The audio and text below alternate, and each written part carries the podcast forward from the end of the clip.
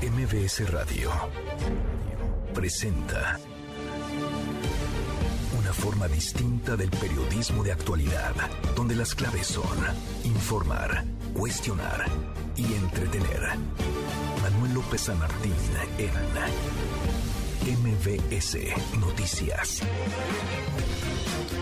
Lunes, lunes 10 eh, de abril, ahora en punto, movida muy movida la tarde, arranca movida la semana y mucha información. Soy Manuel López San Martín, gracias. Muchas gracias que ya nos acompaña. Acaban de estar como todos los días, como todas las tardes, todas las voces. Se va la Guardia Nacional del Metro. A partir de hoy comienza la retirada, lo anuncia la jefa de gobierno Claudia Sheinbaum. Estuvo la Guardia, seis mil elementos, seis mil integrantes de la Guardia Nacional vigilando, protegiendo, cuidando las estaciones del sistema de transporte colectivo. Se van ahora poco a poco, irán saliendo. ¿Y de dónde viene el fentanilo? El presidente López Obrador insiste que su origen es China. En China dicen que no. En Estados Unidos sí culpan al gigante asiático. El asunto es un problema global. Es un asunto que toca a China, México, a los Estados Unidos. En Estados Unidos se consume por toneladas cada 24 horas. Provoca cientos de muertes cada día y China es el origen, pero en México se confecciona y desde aquí se envía, vamos a estar platicando del tema y es grotesco, es injustificable. El Dalai Lama se disculpa, pero el hecho queda ahí y el video también. El Dalai Lama besó a un niño en la boca, le pidió que le chupara la lengua, sigue tratando de justificar lo injustificable, asegura que se trató de una broma, que lo pedía de una manera inocente y juguetona, en fin, el abuso, el abuso videograbado, el abuso injustificable. Mucho que poner sobre la mesa. Tarde arrancamos con las voces y las historias. Las voces de hoy. Cindy Portal, viceministra de Exteriores de El Salvador. Estamos exigiendo también la renuncia de las personas que son responsables de la política migratoria en México. Andrés Manuel López Obrador, presidente de México. Tienen razón las autoridades de El Salvador, como las autoridades de Guatemala, de Colombia, de Venezuela. Y también, como lo dije desde el primer día, no va a haber impunidad, se va a castigar a los responsables. Claudia Sheinbaum, jefa de gobierno de la Ciudad de México. A partir del día de hoy se retiran los que están en el día y quedan solamente los que están en la noche. Y vamos a estar en contacto con la Guardia para saber si se requiere nuevamente algún apoyo. Andy Beshar, gobernador de Kentucky. Tengo un muy buen amigo que no sobrevivió a este día. Eh, otro que también falleció y otro que está en el hospital y espero que se recupere. Son las voces de quienes hacen la noticia, los temas que están sobre la mesa y estas las imperdibles eh, de lunes. Vamos, vamos con la información.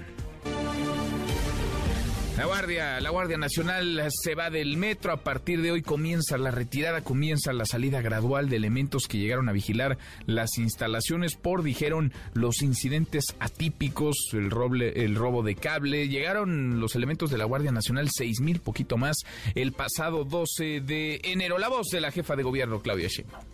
A partir del día de hoy se retiran los que están en el día y quedan solamente los que están en la noche. Y vamos a estar en contacto con la Guardia para saber si se requiere nuevamente algún apoyo, pero por lo pronto así está y están retomando sus actividades policía auxiliar y policía bancaria.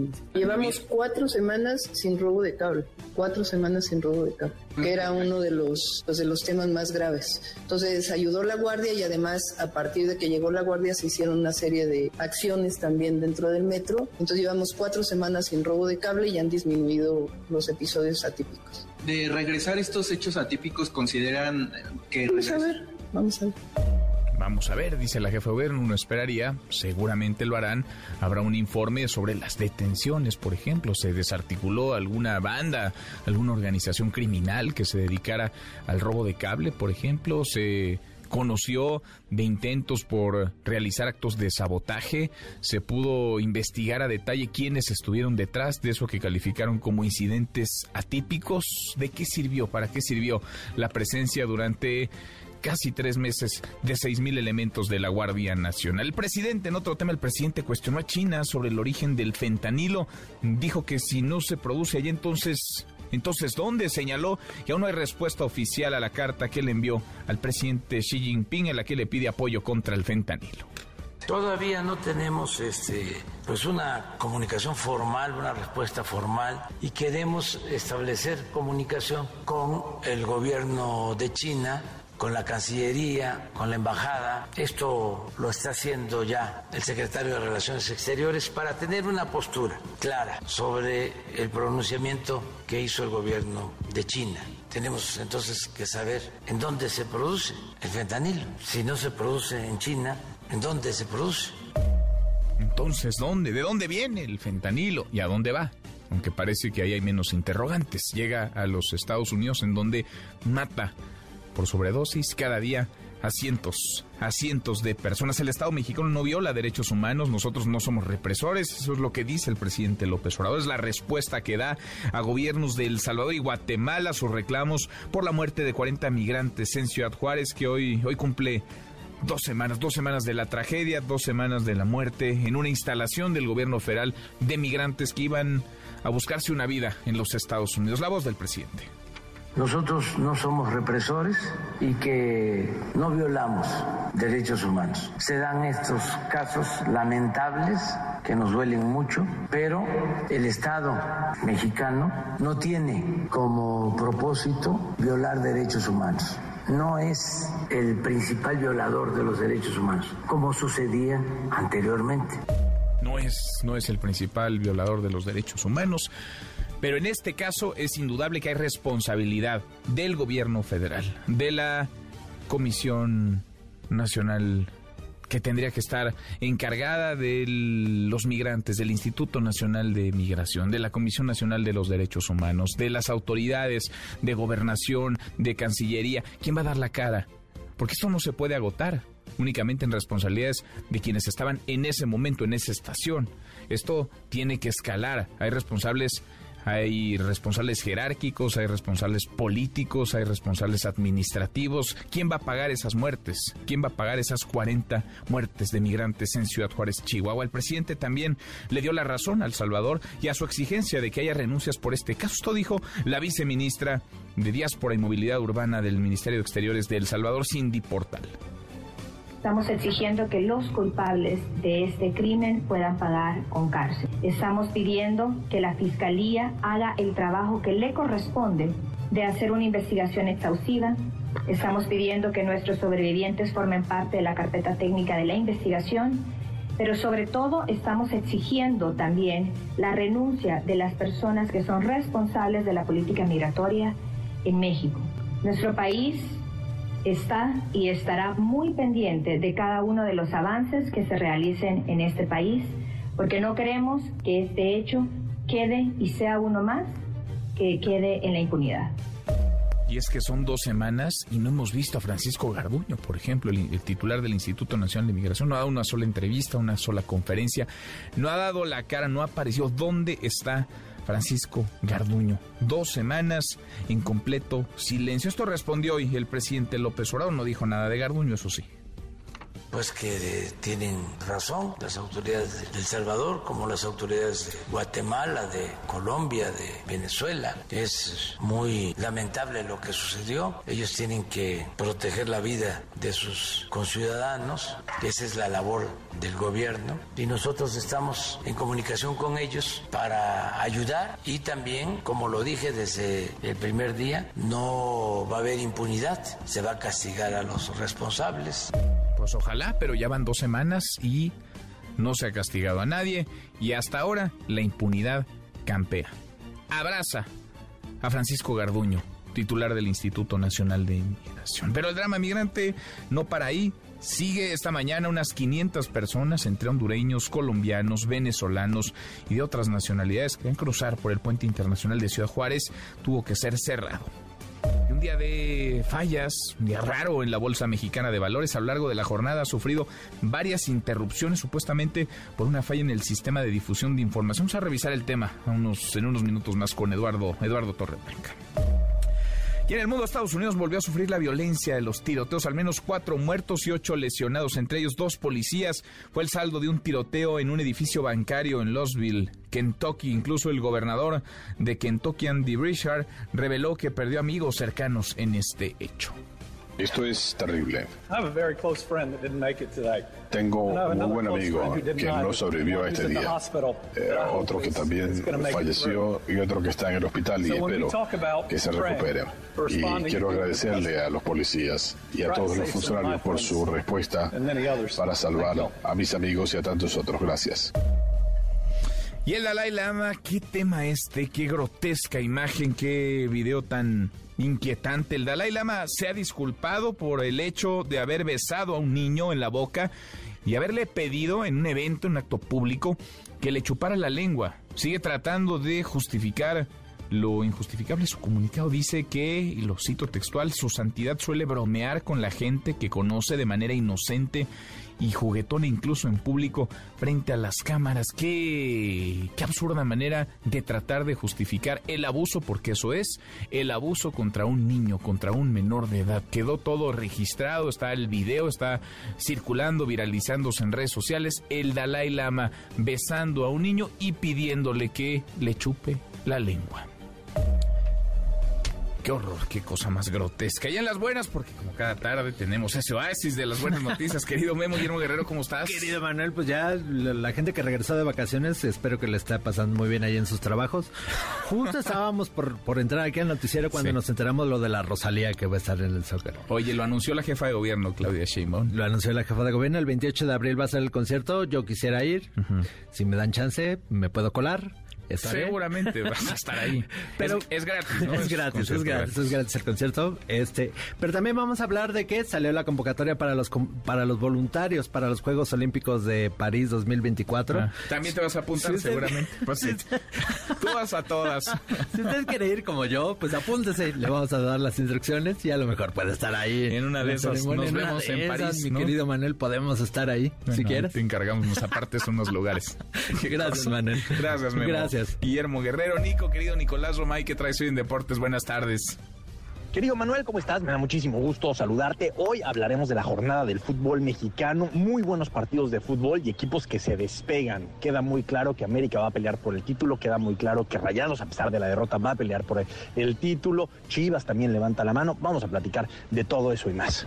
Lo platicamos en un rato. Nico, abrazo grande. Nicolás Romay con los deportes. Hasta aquí resumen con lo más importante del día. El video es, por decirlo menos, inquietante. Es. Eh, Vaya, es eh, grotesco, ahora mismo lo retuiteo, lo pueden ver ya en mi cuenta de Twitter, arroba M. López San Martín.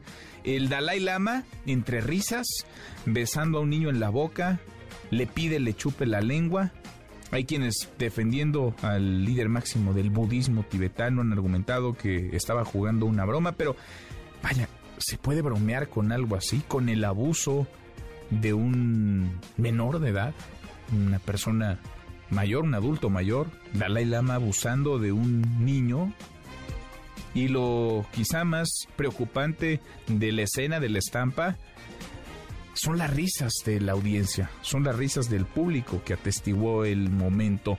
Ya después de viralizarse el hecho y de recibir enorme cantidad de críticas, el Dalai Lama se ha, lo pongo entre comillas, disculpado porque ni a eso llegan sus palabras, por besar a un niño en la boca, por pedir que le chupara la lengua, insisten que fue una broma.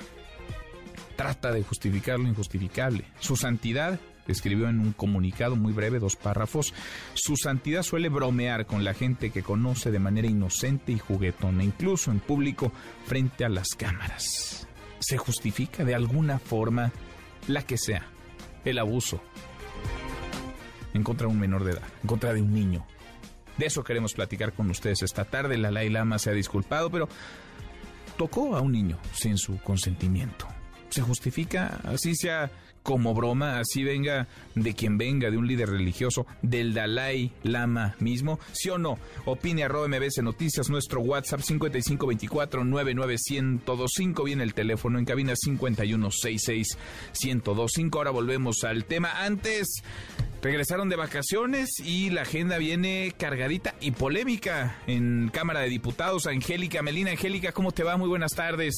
Hola Manuel, muy buenas tardes. Con el gusto de saludarte, también de saludar a los amigos del auditorio. Se preparan los diputados federales para esta tarde en la Comisión de Puntos Constitucionales terminar de confeccionarle la camisa de fuerza que se le quiere poner al Tribunal Electoral, Manuel, con una reforma constitucional que prevé acotar las facultades de este organismo jurisdiccional, el Tribunal Electoral, pues sobre todo en lo que toca a las resoluciones que se toman en el Congreso de la Unión, en ambas cámaras. No quieren los diputados federales que el tribunal emita eh, pues sentencias con respecto a las decisiones que se toman en San Lázaro o en el Senado de la República, tampoco las decisiones que tomen sus respectivos órganos de gobierno y todo lo que tenga que ver con los reglamentos internos del Congreso de la Unión. Ya no quieren los diputados que el tribunal les esté eh, pues corrigiendo la plana manual con algunas sentencias como las que vimos se registraron recientemente en el proceso de selección de los nuevos consejeros del INE. La Comisión de Puntos Constitucionales está citada ese día hasta las seis de la tarde iniciaría esta reunión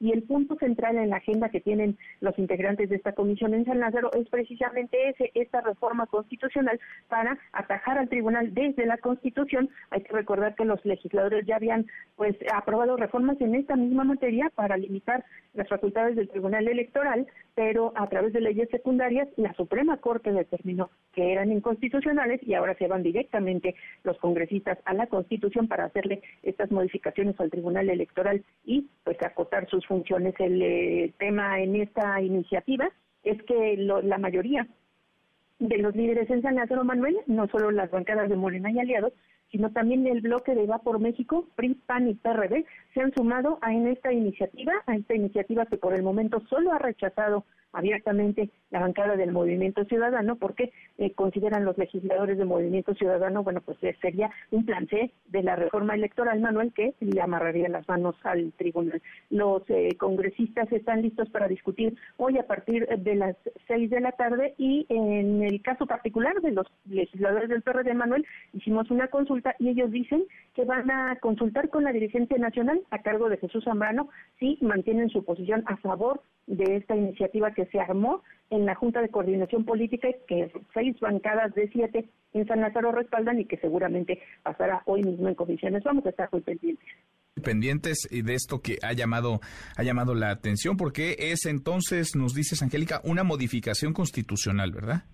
Sí, es reforma constitucional a varios artículos, Manuel, los artículos 41, 73, 99 y 105, que no solo mm, impedirán que el tribunal resuelva eh, o emita sentencias con respecto a decisiones que se toman en el Congreso, sino que también le quita facultades para que intervenga en temas de las dirigencias de los partidos políticos y también estaría acotando facultades del Tribunal Electoral para hacer determinaciones en materia de las llamadas acciones afirmativas, esto es pues eh, darle eh, cabida y espacios en la participación electoral a los llamados grupos mm, vulnerables o minoritarios, que serían también los temas de equidad de género, la diversidad sexual, en mm. los grupos indígenas. Entonces, eh, se le estaría, como dicen los legisladores, bueno, quienes se oponen hasta el momento, Manuel, poniendo esta camisa de fuerza al tribunal pues y de eso va esta reforma. Pues sí, sí. En todo caso, limita, ¿no? Limitaría las facultades del tribunal electoral. Gracias, Angélica.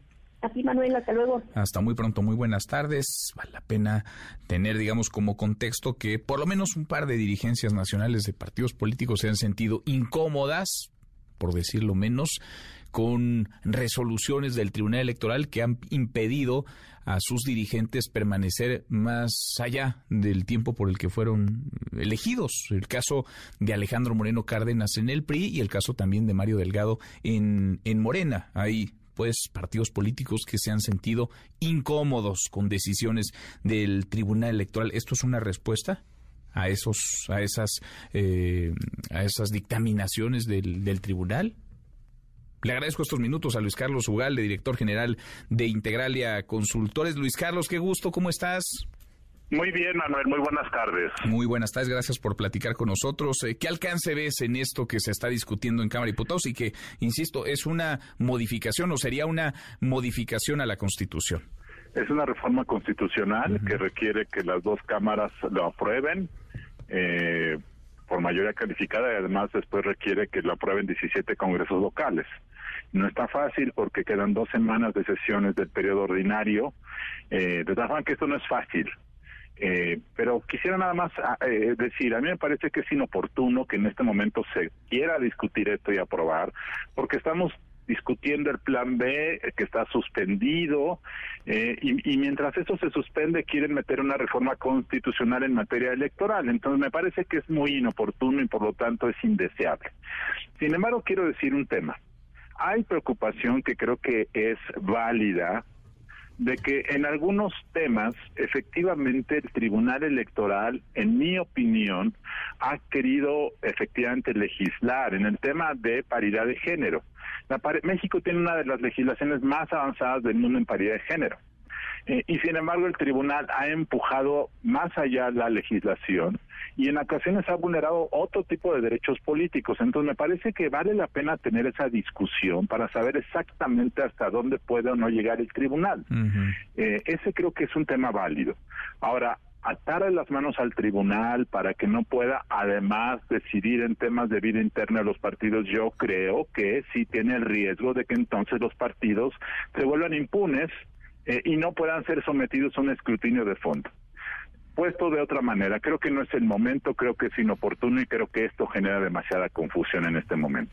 Pues sí, ¿para qué? Si de por sí andan muy agitadas las aguas, meterles, meterles más ruido. Ahora, se necesitarían las dos, digamos, eh, las dos cámaras votando esto y además se necesitarían las dos terceras partes en cada uno de, tanto en diputados como en el Senado, en cada una de las cámaras, además de, digamos, eh, el que sea aprobada por la mayoría de los congresos estatales. Para cómo andan las cosas, Luis Carlos, ¿será que los partidos políticos en esto sí se pondrían de acuerdo? En, no sé si sea la palabra, debilitar al, al Tribunal Electoral? Bueno, ellos no te dirían que es la palabra debilitar, lo que ellos te dirían es, es precisar. Y reitero, yo creo que en muchas decisiones el Tribunal Electoral sí se ha excedido y ha generado mucha incertidumbre y nadie lo discute públicamente porque a todo mundo le da miedo poner en cuestionamiento algunas decisiones en materia de paridad de género, pero creo que vale la pena. Yo sí creo que es necesario tener esa discusión y precisar exactamente hasta dónde puede llegar uno el tribunal. Eh, pero efectivamente creo que no es el momento eh, creo que se va a leer muy mal. Eh, creo además que vas a generar confusión con respecto a la otra reforma del Plan B. Eh, creo que creo que hay que esperar hasta 2025 para discutir el Plan B y para discutir esta otra idea. No es el lugar y creo que no vale la pena hacerlo. No vale la pena. Y además estuvo hace un par de semanas Reyes Rodríguez, el, presidente del Tribunal Electoral del Poder Judicial de la Federación, con los coordinadores parlamentarios, estuvo en la Junta de Coordinación Política después de por decirlo menos, un jaloneo entre algunas fuerzas políticas y el propio y el propio tribunal no, no se entendería, ¿no? Que fuera en este en este momento con los matices que dices, hay por supuesto, se vale discutir, todo es perfectible, pero quizá este no sea el mejor, no sea el mejor momento. No lo es, no lo es definitivamente. Luis Carlos, te agradezco como siempre, muchas gracias por platicar. Hasta luego, Gracias, muy buenas tardes. Es Luis Carlos Ugalde, director general de Integrale Consultores. ¿Qué sería entonces para los partidos amarrar un poco al tribunal, tribunal que ha excedido en sus atribuciones, que dirían algunos se la buscó, partidos que en esta sí se ponen de acuerdo, insistimos, es una reforma constitucional que no había dicho PAN, PRI, PRD, ese bloque de contención, así se llaman a sí mismos, que no iban a tocar la constitución, que mucho menos lo harían de la mano con Morena, en fin, las cosas cambian y parece que el tablero se acomoda de cara a 2024. La hora con 23, pausa, volvemos, hay más. Siga a Manuel López San Martín en redes sociales. Twitter, Facebook y TikTok. M. López San Martín. Continúa con la información con Manuel López San Martín en MBS Noticias. MBS Noticias con Manuel López San Martín. Continuamos. Seguimos casi, llegamos a la media la hora con 25. Se están cumpliendo dos semanas del incendio, del trágico incendio al interior de la estación migratoria del Instituto Nacional de Migración en Ciudad Juárez, Chihuahua. Incendio que arrebató la vida a 40 migrantes.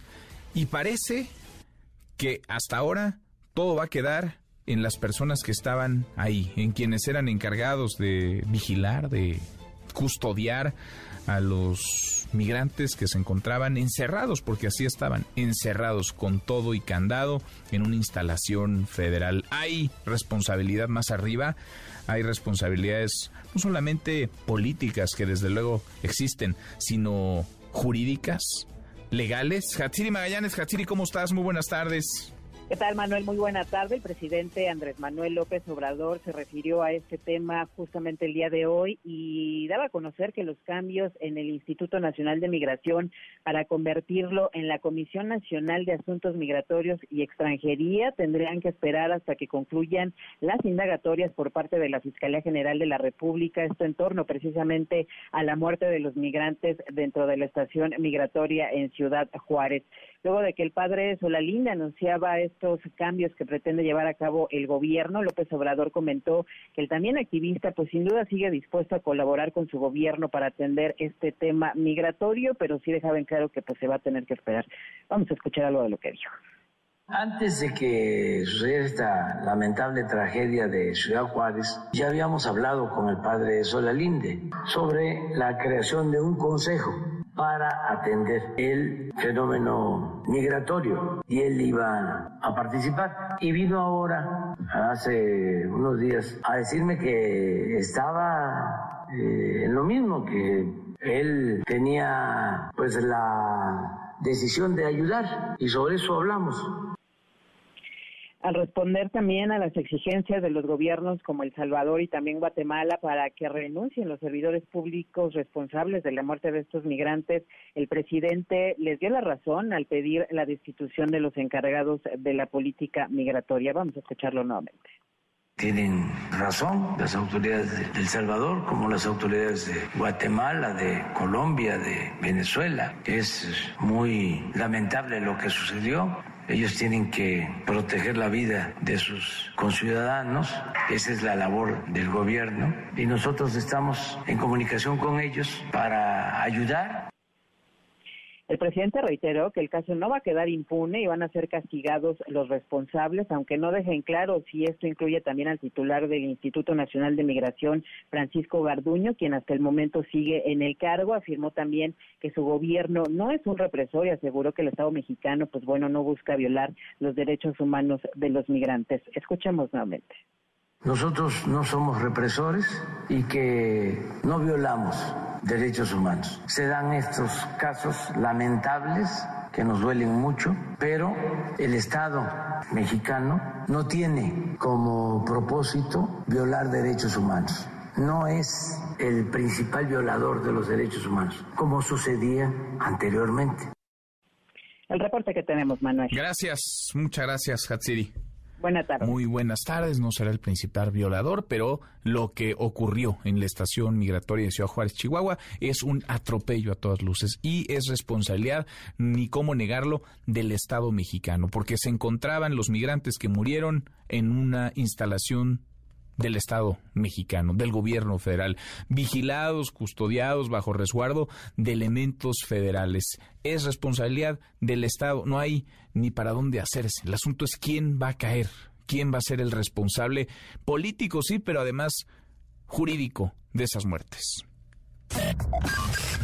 No olvidamos. 9 de abril 2022. Devani Escobar desapareció luego de acudir a una fiesta con sus amigas. De no parar hasta no, no saber el, paradero de, de, mi hija, que espero en Dios que, se encuentre bien. 365 días y aún no sabemos qué pasó con Devani. ¿Quién va a estar a cargo de esta exhumación? Va a ser una comisión interdisciplinaria están estos cuatro peritos junto con el doctor, que es un doctor internacional. Ellos son los que determinaron para dar certeza a que estos trabajos se, puedan realizar y va a ser una decisión unánime. ¿Quién la mató? ¿Quién le arrebató la vida? De alguna manera, viendo yo las fotografías en base a, a los peritajes que hicieron, no se cayó. En ningún momento fue una muerte accidental. ¿Cuántas veces estuvieron aquí? ¿Cuántas veces? Un año después no hay justicia ni verdad. Y aquí no olvidamos.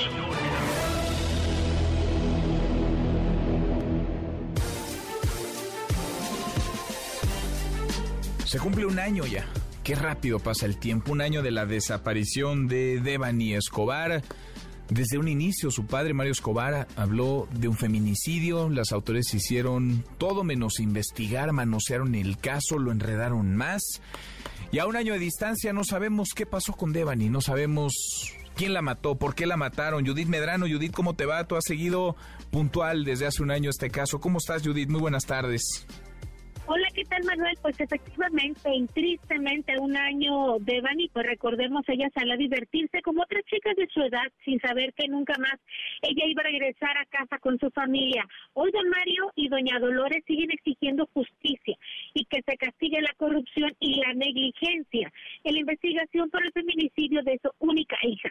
Devani Susana Escobar Basaldúa, de apenas 18 años, ella recordemos salió el 8 de abril a una fiesta en la Quinta El Diamante en el municipio de Escobedo, Nuevo León, acompañada de dos amigas que recién acababa de conocer en Facebook. Ante su desesperación, su familia inició la búsqueda en diversas zonas, junto con cientos de desconocidos que se unieron, pues ahí con ellos para buscar e iniciar todas estas búsquedas de esta joven que estaba hasta ese momento desaparecida.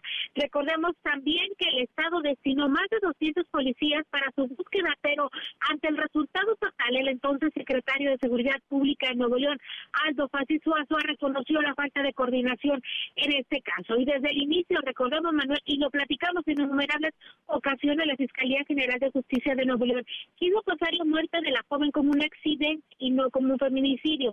Así lo informó en una rueda de prensa encabezada por el entonces fiscal Gustavo Adolfo Guerrero Gutiérrez. Su familia todo este tiempo, todo este año, pues ha sostenido que Devani fue asesinada y su cuerpo sembrado en el hotel. Hoy siguen sin respuestas, sin sospechosos y sin castigo al o los culpables. De las jóvenes con las que salió esta noche y el chofer de la aplicación de Didi, la última persona que vio con vida a Dev y que le tomó esa fotografía que se volvió totalmente icónica, pues no han sido citados a declarar de nueva cuenta. Y ante los pocos avances las inconsistencias, Manuel, y también la violación de la cadena de custodia, a referir parte de las investigaciones a personas externas, pues la familia solicitó una segunda autopsia, la exhumación del cuerpo de la joven, y que también este caso ya no fue investigado por la Fiscalía de Nuevo León, sino por la CGR, y así también recordemos fue anunciado por Ricardo Mejía Verdeza, quien era el subsecretario de Seguridad y Protección Ciudadana. Hasta hoy día solamente hay dos empleadas del Nueva Castilla quienes enfrentan el caso. Ellas están en libertad y las audiencias están por realizarse. Escuchemos de todo esto lo que nos dice doña Dolores Basaldúa, mamá de Devani.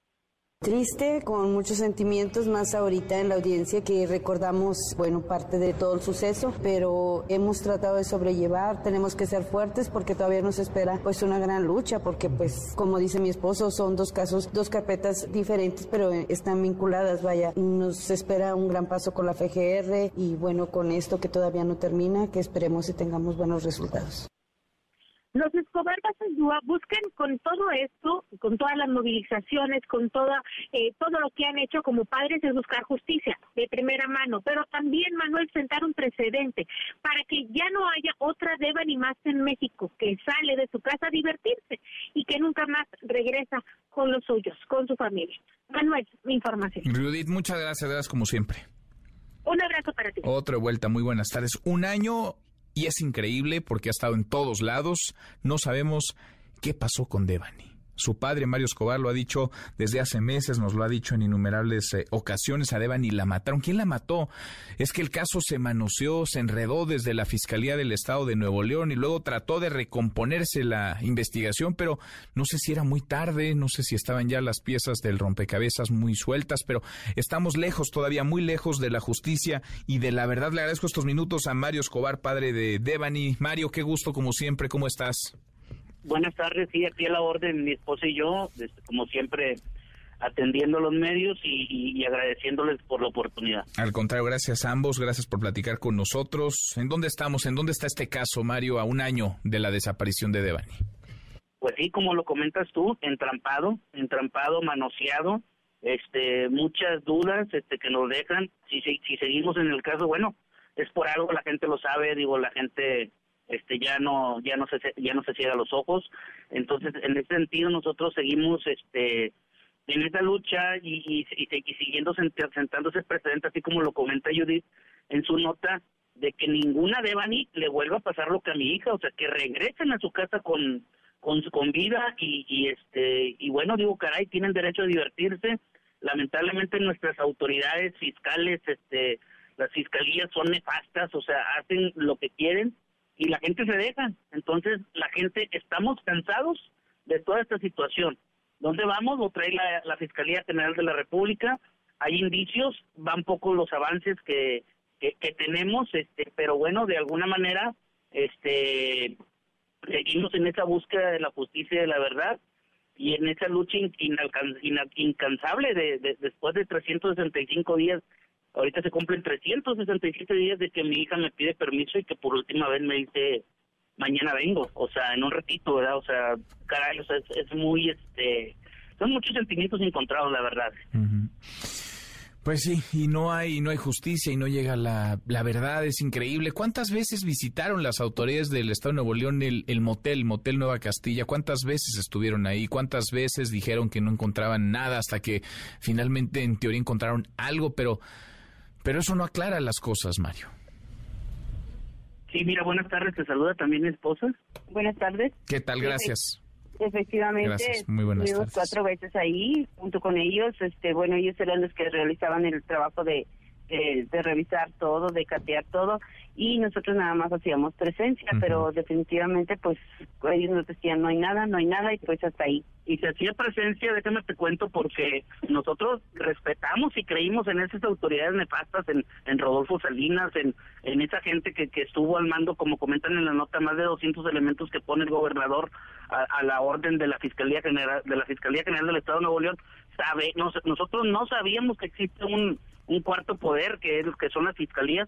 Entonces en ese sentido nosotros este eh, creímos en las autoridades y era cuando nosotros hacíamos las movilizaciones para donde nos decían que pudiera estar posiblemente y bueno en esa búsqueda inalcanzable después de 13 días se encontraron más de 20 cuerpos que bueno de, alguna manera este mi hija ayudó a, encontrar este el, el camino con esas familias y, y, ya posteriormente nos siembran a Devani porque Devani este en la cisterna nunca estuvo. A lo mejor estuvo dentro del motel este secuestrada o, privada de su libertad o en otro lado pero en el motel este apareció en el motel se vio según los videos editados por parte de la fiscalía de Nuevo León se vio que entró al motel pero este pero nunca salió o sea no supieron qué hacer con el cuerpo no sabemos qué qué es lo que hicieron, no sabemos quién eh, terminó con su vida, pero lo que sí sabemos es que vamos a seguir luchando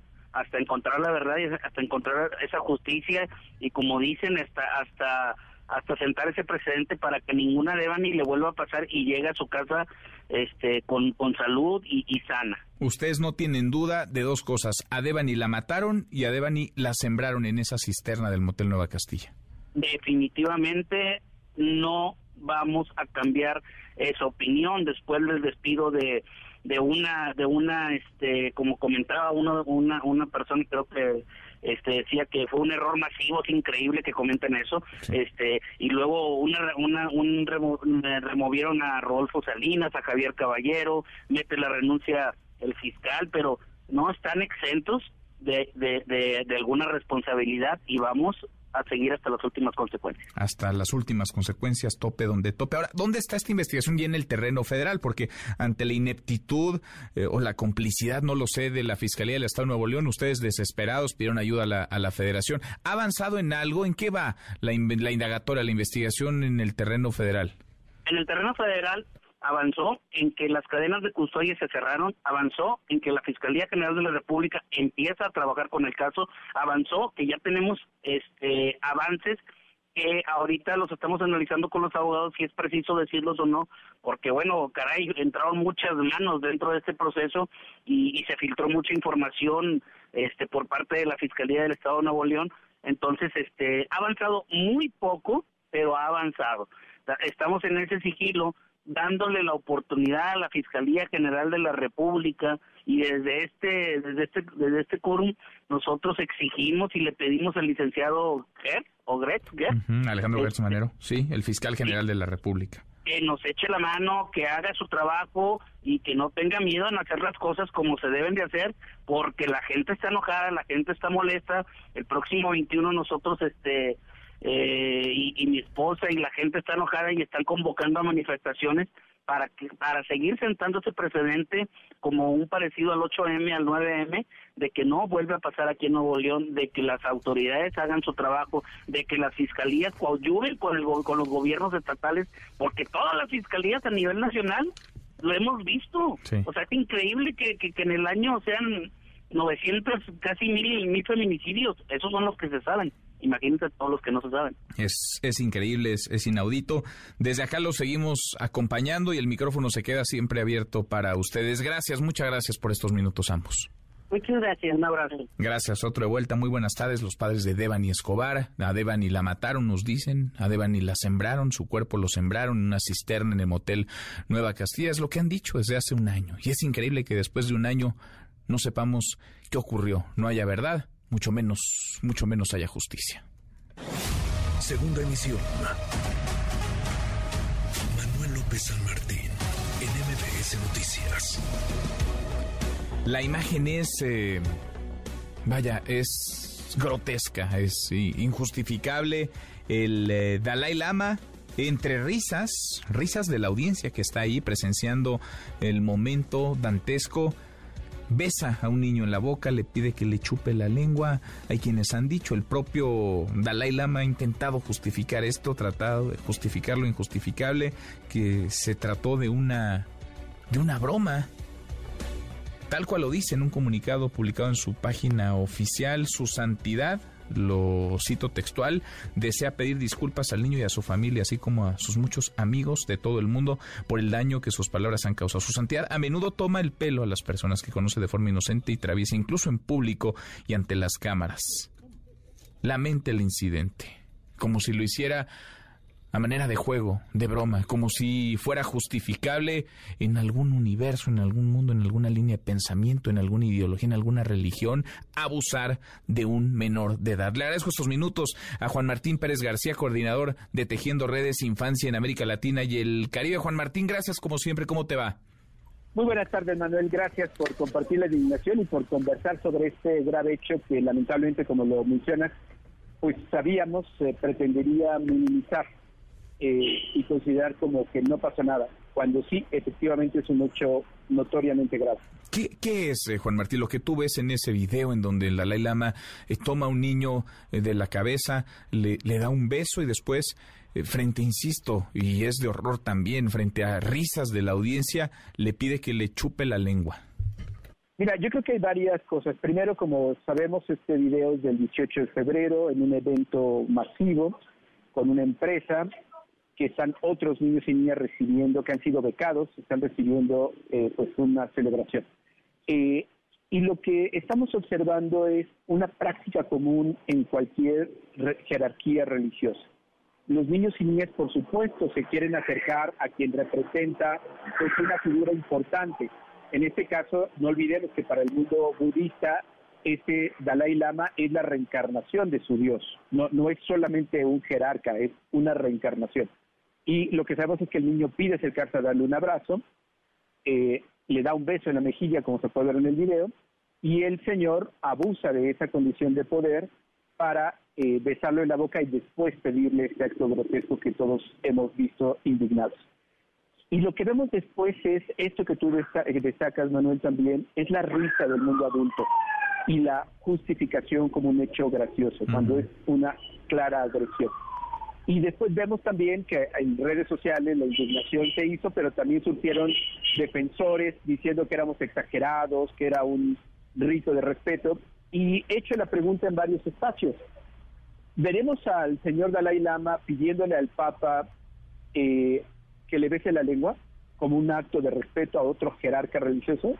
Claro que no, pero estamos hablando de un niño y de que es así como opera el abuso sexual de personajes tan, tan grotescos como eh, lo tuvimos con Marcial Maciel en los Legionarios de Cristo, o el protegido por el gobierno mexicano y ahora procesado en Estados Unidos, Nazón Joaquín de la Iglesia de la Luz del Mundo, que está en Estados Unidos detenido.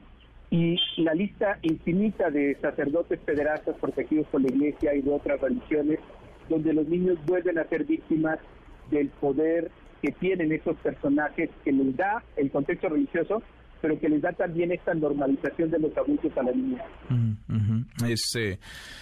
Es un abuso, lo planteas eh, creo que muy bien en todas sus eh, dimensiones, eh, Juan Martín. Es, es un adulto abusando de un, de un niño. ¿Podemos usar esa palabra? ¿Es un abuso Tal cual. Sí. Tal cual, es un abuso. Es decir, hay que tomar distancia respecto a ya señalarlo como un agresor sexual porque no tenemos esos elementos respecto a que más hechos hayan ocurrido. Eso le corresponde a la autoridad de la India, que sabemos no va a hacer nada eh, pero sí es un hecho claramente de abuso de poder, porque él es un hombre adulto, un jerarca, y es un niño de nueve años que está en total indefensión y que, como lo vimos en el video, se resiste con mucha fuerza, pero lamentablemente no tiene las condiciones y el entorno para ser protegido por su familia. Mm. No cae bajo ninguna circunstancia en el terreno como lo ha tratado de, dibujar el Dalai Lama en un comunicado, no cae en el terreno de la de la broma, ¿no? No es no es justificable, digamos, un comportamiento de estas de estas características. De ninguna manera, y de hecho yo invitaría al público a que pues, si fuera este el caso podríamos tener decenas o cientos de imágenes similares, no con niños, con otros jerarcas, con otras personas adultas, a las que seguramente el Dalai Lama respetará. No, no hay ninguna justificación sobre ello y creo que nos haría mucho daño al mundo adulto pretender justificarlo como un rito, una broma y desestimarlo, porque el impacto para la vida de este niño ya quedó para toda su trayectoria y tendríamos que no dejarlo pasar, sobre todo porque si no vamos a seguir justificando los abusos de todo tipo que suceden con la niñez por parte de jerarquías religiosas de cualquier tipo. Tal cual. Tal cual, importantísimo escucharte para ponerlo en su justa dimensión, para contextualizar y para entender los alcances de esto que es eh, grotesco. Juan Martín, gracias, muchas gracias como siempre. Fuerte abrazo, querido Manuel. Hasta luego. Otra vuelta. Muy buenas tardes, Juan Martín Pérez García, coordinador de Tejiendo Redes Infancia en América Latina y el Caribe. Injustificable por donde se le vea y desde donde se le vea esto que es un abuso, un abuso por parte del Dalai Lama en contra de un menor de edad. Un jerarca de una línea de pensamiento, de una ideología, de un, de un mundo espiritual, vamos a ponerlo entre comillas, y abusa frente a una audiencia que además ríe de un niño, de un niño que está ahí vulnerable, lo toma de la cabeza, lo besa y después le pide que le chupe la lengua. En fin, es, aunque algunos pocos, pero hay quienes justifican esto, es injustificable. La hora con 48. Pausa. Volvemos, hay más. Redes sociales para que siga en contacto: Twitter, Facebook y TikTok. M. López San Martín. Continúa con la información con Manuel López San Martín en MBS Noticias. Ya estamos de regreso. MBS Noticias con Manuel López San Martín. Continuamos. Los numeritos del día. Sí, Clali Sainz y Clali, qué gusto, qué gusto saludarte. ¿Cómo te va? Hola Manuel, buenas tardes a ti, buenas tardes también a nuestros amigos del auditorio. Te comento cómo están operando en esta jornada los principales indicadores. El Dow Jones Industrial de los Estados Unidos está ganando 0.12%, el Nasdaq también avanza 0.73% y gana el S&P BMW de la Bolsa Mexicana de Valores 1.02%, se cotiza en 54.052.46 unidades. En el mercado cambiario el dólar en ventanilla bancaria se compra en 17 pesos con 63 centavos, se vende en 18 pesos con 63. El euro se compra en 19 pesos con 42, se vende en 19 pesos con 97 centavos. Y finalmente te comento cómo se cotiza la criptomoneda más conocida, el Bitcoin. Se ubica en 529 mil 50 pesos por cada criptomoneda. Manuel es mi reporte. Buenas tardes. Gracias, buenas tardes, Itlali. Muy buenas tardes. Economía y finanzas. Con Eduardo Torreblanca. Lalo, qué gusto, qué gusto saludarte. ¿Cómo te va? Bien, Manuel, me da muy muy bien, muchas gracias y, buen inicio de semana. Gusto en saludarte. Igual para ti, buen inicio de semana, Lalo. Muy muy buenas tardes. Una buena, ¿no? Empezamos eh, la semana con una buena. El empleo parece que da para el optimismo, aunque sea un poquito de optimismo, Lalo. Sí, me parece que las cifras son buenas y habría que reconocerlo. imagínate si este gobierno hubiera preferido no a la confrontación, sino tratar de concertar con el sector empresarial las oportunidades, cómo pueden aprovecharse mejor las oportunidades, el empleo y la inversión se hubiera multiplicado más de lo que ya lo ha hecho. Los datos son buenos. El Instituto Mexicano del Seguro Social habla del empleo creado tanto en el mes de marzo de este año como en el primer trimestre del 2023. En el primer trimestre se crean 423 mil empleos formales inscritos ante la institución. Esto es un promedio mensual de 141 mil 128 empleos, que es un dato que no es eh, común en la economía mexicana, lamentablemente. Tan solo en el mes de marzo se crearon 135 mil 800, es el segundo registro más alto en 12 años.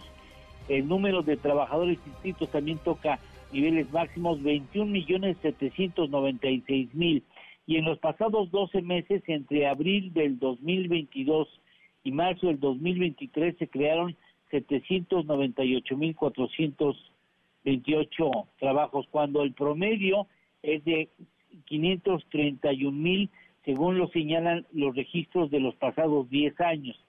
Se han recuperado ya el total de trabajos que se perdieron en diciembre eh, ya sabes que el presidente se pone muy nervioso y muy molesto porque en diciembre la economía mexicana suele despedir trabajadores que después se dan de alta entre enero, febrero y marzo, pues en esta ocasión ya se recuperó todo lo que se había perdido en diciembre, que se perdieron 345 mil 705 empleos, se recuperan y ahora incluso se generan más de los que se perdieron en diciembre, se registraron 77 mil 700 empleos más de lo que se perdió en diciembre. Empleados, este, empleadores, un millón nueve mil empresarios que han decidido jugársela por México y me parece que esos datos eh, hablan bien de las cosas porque en el sector de la transformación que está muy ligado a la exportación se crearon eh, fue el sector líder en la creación de empleos con 173 mil empleos los empleos mayormente generados en qué estados? En Nuevo León, en Jalisco, en Baja California y en Guanajuato, muy ligados al trabajo destacado de la exportación de esas entidades. Dos retos a seguir, sin lugar a dudas, tratar de seguir incrementando el ingreso de los trabajadores. Es importante que los trabajos se generen en la parte alta de los salarios y no solamente en las partes más bajas. Ese es uno de los retos importantes y el que es fundamental, sin lugar a dudas, es, Manuel, el tratar de abatir la informalidad que sigue generando empleos con mayor vigor que la formalidad económica. Pues sí, pues indudablemente la lo necesitamos empleo, el empleo es un gran indicador, ojalá empleo bien pagado si se puede de una vez, pero y parece que hay, hay datos que dan para, por lo menos no ser, no ser más pesimistas. ¿Tenemos, Lalo, tenemos postre? Claro que sí, Manuel. Mira, el mayor empleador en el mundo, la firma Walmart, con 2.300.000 trabajadores. Ese es a nivel mundial. Y a nivel nacional, ¿quién crees? ¿Quién? ¿Quién una, será? Una empresa muy cercana al, al corazón del presidente, FEMSA. Que tiene 343 mil trabajadores inscritos. Mira nomás. Qué buen dato. Oye, Lalo, ayúdanos a entender nomás de volada qué pasó con la Bolsa Mexicana de Valores este, este día, porque hubo eh, interrupciones, varias interrupciones en la mañana de hoy. Sí, hubo varias interrupciones. Son sistemas informáticos muy complejos que en ocasiones presentan algunos sustos. Incluso esos sustos se han llegado a presentar en la Bolsa de Nueva York. Lo que pasa es que cuando no hay precisión en las órdenes de compra y venta, se pueden generar problemas económicos muy serios. Entonces, los operadores inmediatamente reportan que no se están, digamos, no se están reflejando las órdenes que ellos suben al sistema y eso hace preferible suspender mm. actividades para ver qué es lo que está sucediendo, arreglarlo, porque tú no puedes seguir operando cuando hay ocasiones en las que algunas órdenes no se respetan y no se registran en el sistema informático. Vale la pena decir que la Bolsa Mexicana de Valores tiene, imagínense ustedes, un sistema informático muy complejo que incluso cuenta con un espejo, si no mal recuerdo, está, debe estar en Aguascalientes, en donde está otra bolsa de valores corriendo las instrucciones de manera similar como lo hace la de México.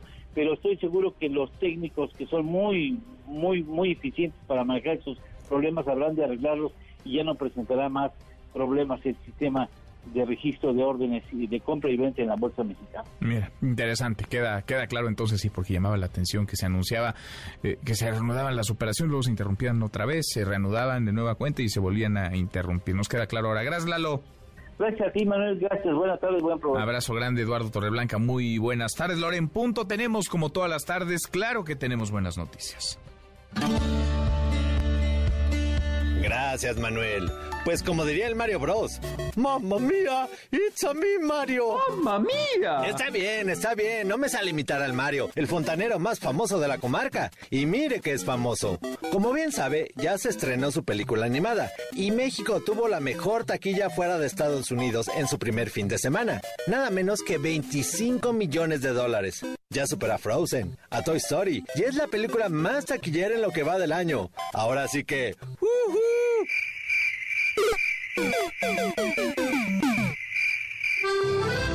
Bueno, bueno.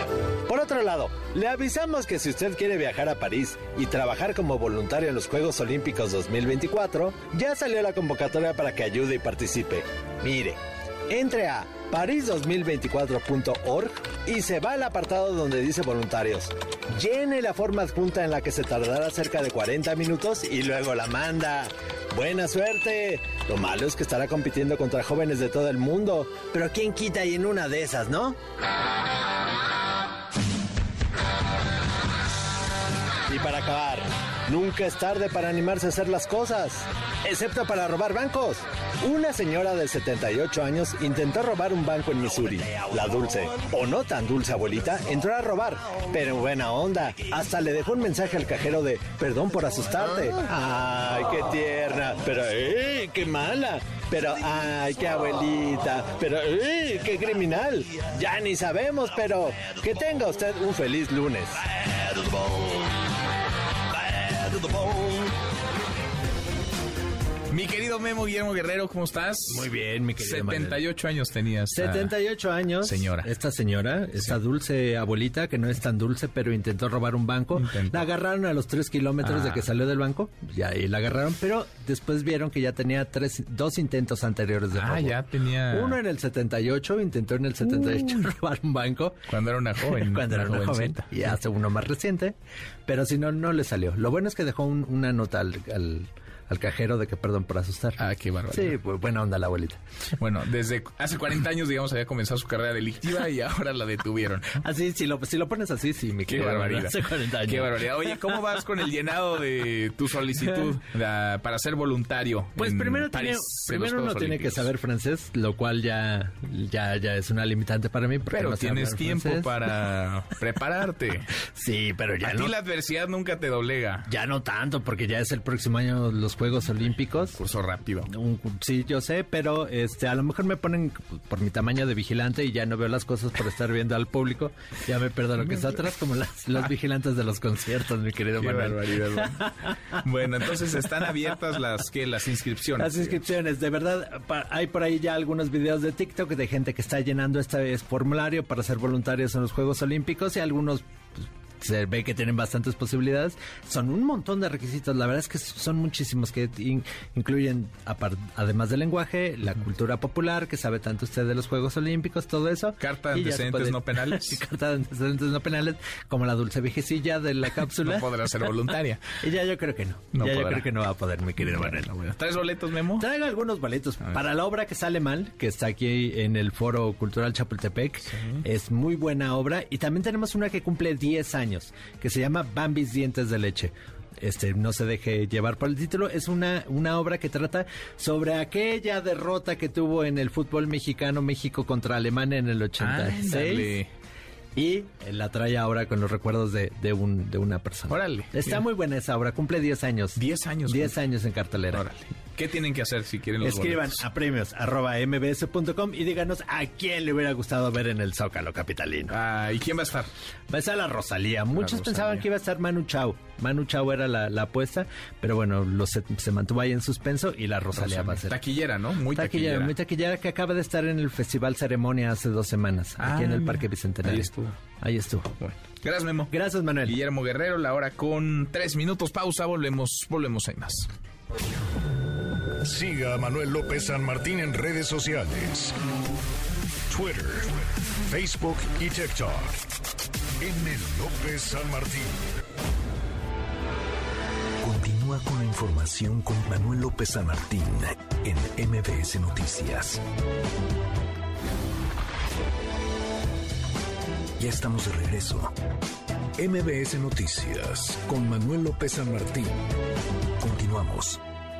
La hora con ocho, con ocho minutos. Estamos escuchando a Rosalía. ¿Por qué? Porque anunció la jefa de gobierno, Claudia Sheinbaum, que se va a presentar en el Zócalo Capitalino. Vamos a revisar las redes, cómo se mueven las cosas en Twitter. Caemos en las redes. 28 de abril, el próximo 28 de abril, un concierto gratuito en el Zócalo. Va a estar la cantante Rosalía. Así hizo el anuncio la jefa de gobierno en su cuenta de TikTok. Jefa, te hablan por teléfono.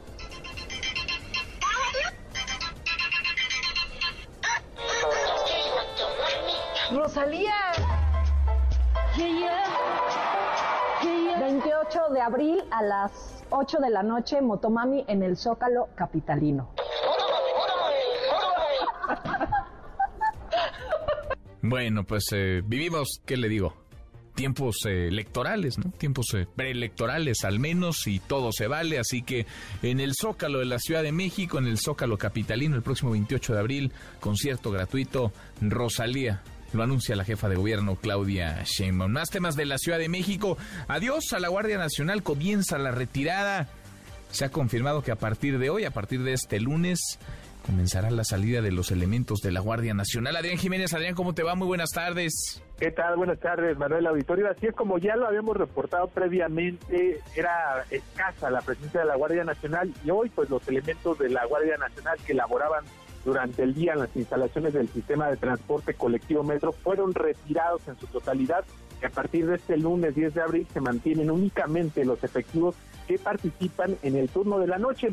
En conferencia de prensa, la jefa de gobierno, Claudia Sheinbaum, informó que la policía capitalina retoma las labores habituales de vigilancia mientras se mantiene el contacto con la Guardia Nacional en caso de requerir nuevamente un apoyo. Vamos a escuchar sus palabras. A partir del día de hoy se retiran los que están en el día y quedan solamente los que están en la noche. Y vamos a estar en contacto con la Guardia para saber si se requiere nuevamente algún apoyo, pero por lo pronto así está y están retomando sus actividades policía auxiliar y policía bancaria industrial.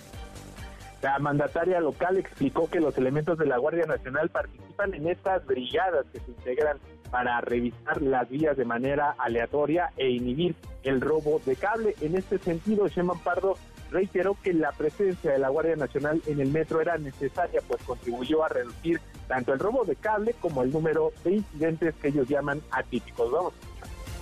Cuatro semanas sin robo de cable. Entonces completamente. Era uno de los, eh, pues de los temas más graves. Entonces ayudó la guardia y además a partir de que llegó la guardia se hicieron una serie de acciones también dentro del metro. Entonces llevamos cuatro semanas sin robo de cable y han disminuido los episodios atípicos. Manuel Auditorio, la información que les tengo. Gracias, Adrián, muchas gracias. Buenas tardes. Muy buenas tardes. Disminuyeron, dice la jefa de gobierno Claudia Sheinbaum, los robos atípicos. Ojalá haya un parte, un informe un poco más amplio para saber si se desarticularon bandas, si hubo responsables por los incidentes, como les llamaron, atípicos que se registraron en el metro a principios de este año y desde el año pasado y el anterior. ¿Para qué sirvió? ¿De qué sirvió la presencia de 6.000 elementos de la Guardia Nacional en la en la Ciudad de México que vigilaban, que protegían, en teoría, las estaciones del sistema de transporte colectivo. Ya se mueve el nombre de Julián Figueroa, el hijo de la actriz Maribel Guardia y el difunto Joan Sebastián murió, murió joven, murió a los 27 años de un infarto. A través de un comunicado, la actriz se dio a conocer que el cuerpo de su hijo fue localizado en su casa sobre este trágico caso. Eh, la Fiscalía Capitalina ha confirmado que el eh, joven murió por eh, causas naturales. Juan Carlos Alarcón, Juan Carlos, ¿cómo estás? Buenas tardes. ¿No está Juan Carlos? Voy con Juan Carlos Alarcón en unos minutos, en unos minutos más. Bueno, a propósito de, de la muerte de este chico, este joven, hijo de Maribel Guardia, y Joan Sebastián murió a los 27 años y un infarto.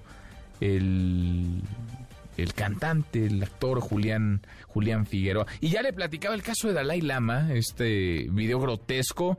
Se ha disculpado, pero no, no alcanzan las disculpas, no se puede justificar lo injustificable. Es un hecho grotesco haber besado a un niño en la boca, pedirle que le chupara la lengua. En un comunicado, y lo cito textual, dice el Dalai Lama, su santidad suele bromear con la gente que conoce de manera inocente y juguetona, incluso en público frente a las cámaras. ¿Qué tipo de broma es esa?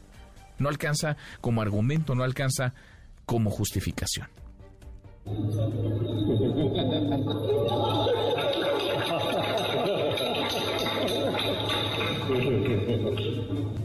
Chúpame la lengua.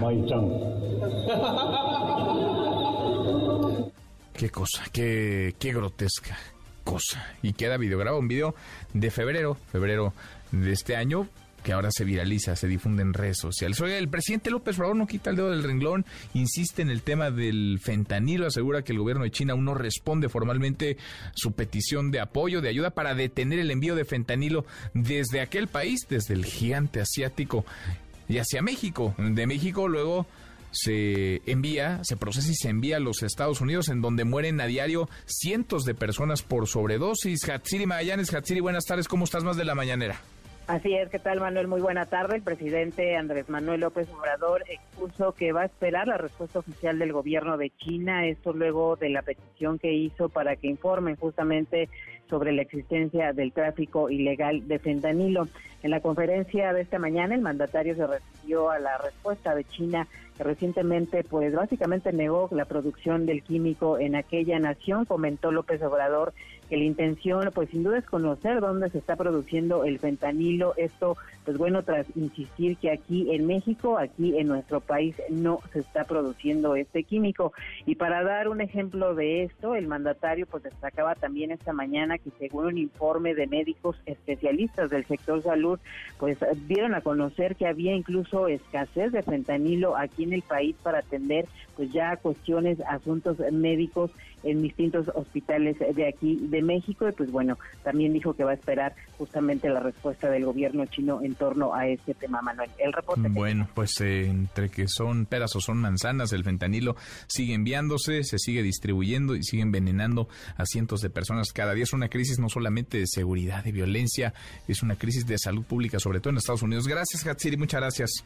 Muy buenas tardes. Muy buenas tardes. Eh, mueve otra vez el nombre de Donald Trump, expresidente de los Estados Unidos.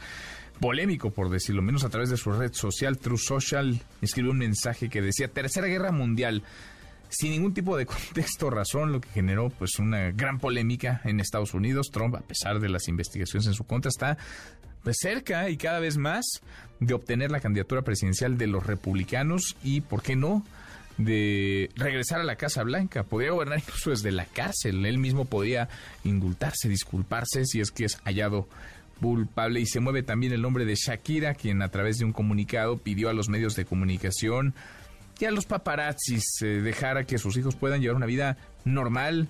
Luego del divorcio con el jugador de Gerard Piqué, las cámaras siguen a los niños, siguen a los chicos que son menores de edad, los siguen a cualquier lugar, incluso incluso a la escuela. Así las redes, así se mueven las cosas esta tarde en redes sociales. La hora y cuarto, pausa antes, una vuelta por el mundo de la mano de mi tocayo Manuel Marín y volvemos, hay más. Internacional. China concluyó sus ejercicios militares en torno a Taiwán, en el que simuló un ataque a la isla para apoderarse de su territorio. Esas maniobras encendieron los focos rojos en toda Asia, ya que China lo realizó en respuesta al apoyo que Estados Unidos ha mostrado al gobierno de la isla, la cual es considerada por China como parte de su territorio. Se trata de uno de los conflictos internacionales que fácilmente podrían desatar una guerra a nivel mundial. Es el vocero de la Cancillería china, Wang Wenbing. La independencia de Taiwán y la paz y la estabilidad del estrecho de Taiwán son incompatibles. Queremos mantener la paz y la estabilidad en el estrecho de Taiwán. Debemos oponernos firmemente a cualquier forma de actividad separatista por la independencia de la isla. El Departamento de Justicia de Estados Unidos abrió una investigación tras la filtración de documentos de inteligencia que revelan debilidades del ejército ucraniano, así como el espionaje que Estados Unidos ha hecho a sus aliados como Corea del Sur, Israel y Turquía, quienes ya exigieron respuestas sobre lo sucedido. Es la mayor filtración de inteligencia estadounidense desde Wikileaks. Siga a Manuel López San Martín en redes sociales. Twitter, Facebook y TikTok. M. López San Martín. Continúa con la información con Manuel López San Martín en MBS Noticias. MBS Noticias con Manuel López San Martín. Continuamos. Deportes con Nicolás Romay en MBS Noticias. Querido Nico, qué gusto, qué gusto saludarte, ¿cómo estás? Muy bien, Manuel, encantado de saludarte, a ti y a toda la gente que está con nosotros en este lunes, en donde tenemos mucho que, platicar, porque la verdad es que fue un fin de semana intenso en materia deportiva, como suele ser, pero ya llegando a la recta final, Manuel, del torneo mexicano, se disputó la jornada 14, buenos partidos de fútbol y resultados eh, que van delineando lo que va a ser la fase final. Fíjate, el viernes eh, tuvimos buenos encuentros, la verdad. Toluca que está demostrando que está para cosas importantes. Dos por uno le gana a Puebla. Querétaro, ojo con Querétaro, eh, dos por uno derrota a Cholos. Chivas, uno por cero le ganó al Necaxa. Resultadazo para Chivas y preocupante para Necaxa, Manuel. Sí, caray. Sí, sí, sí. Y, y fíjate que el partido estuvo, pues estuvo cerrado, ¿eh? Tampoco es que fuera así aplastante el dominio del Guadalajara, pudo haber aquello terminado en, por lo menos en empate, Nico. Sí, estoy de acuerdo, pero bueno, Chivas se lleva tres puntos que son muy importantes, de oro. León y Cruz Azul empatan 0 por 0, Mazatlán derrota 2 por 1 a Tigres. Qué cosa lo de Tigres, ¿eh? Sí, sí, Qué sí, cosa lo de Tigres. El Chima Ruiz no es más, di- más director técnico de Tigres. Robert Dante y Ciboldi llega a la dirección técnica de, de Tigres, que la verdad, desde que se fue Diego Coca, sí han caído en picada. Son séptimos de la tabla general con 21 puntos, pero con el plantel que tiene Tigres, Manuel, están para otra cosa. Totalmente. Con lo que gastan, oye, con lo que invierten en jugadores, lo que vale esa nómina, Nico. Sí, están para otra cosa. El que fue un partidazo fue el América contra Rayados. 2 por 1 le gana el América a Rayados, demostrando el América que va a pelear por el título, ¿eh? Porque Rayados estarás de acuerdo que ha sido el equipo más sólido y más constante en lo que va del torneo. Yo creo que son los dos grandes contendientes, ¿no, Nico? Por el, por el título Con Rayados Toluca, ¿eh? Yo metería la fiesta a Toluca.